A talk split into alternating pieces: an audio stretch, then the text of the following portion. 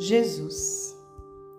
Com o nascimento de Jesus, há como que uma comunhão direta do céu com a terra. Estranhas e admiráveis revelações perfumam as almas, e o enviado oferece aos seres humanos toda a grandeza do seu amor, da sua sabedoria e da sua misericórdia. Aos corações, abre-se nova torrente de esperanças, e a humanidade, na manjedoura, no Tabor e no Calvário, sente as manifestações da vida celeste, sublime em sua gloriosa espiritualidade.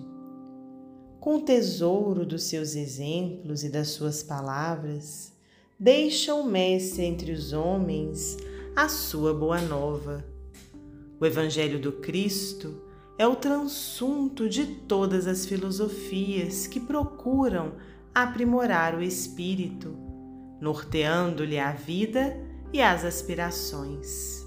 Jesus foi a manifestação do amor de Deus, a personificação de sua bondade infinita. Emmanuel, psicografia de Francisco Cândido Xavier, do livro Antologia Mediúnica do Natal.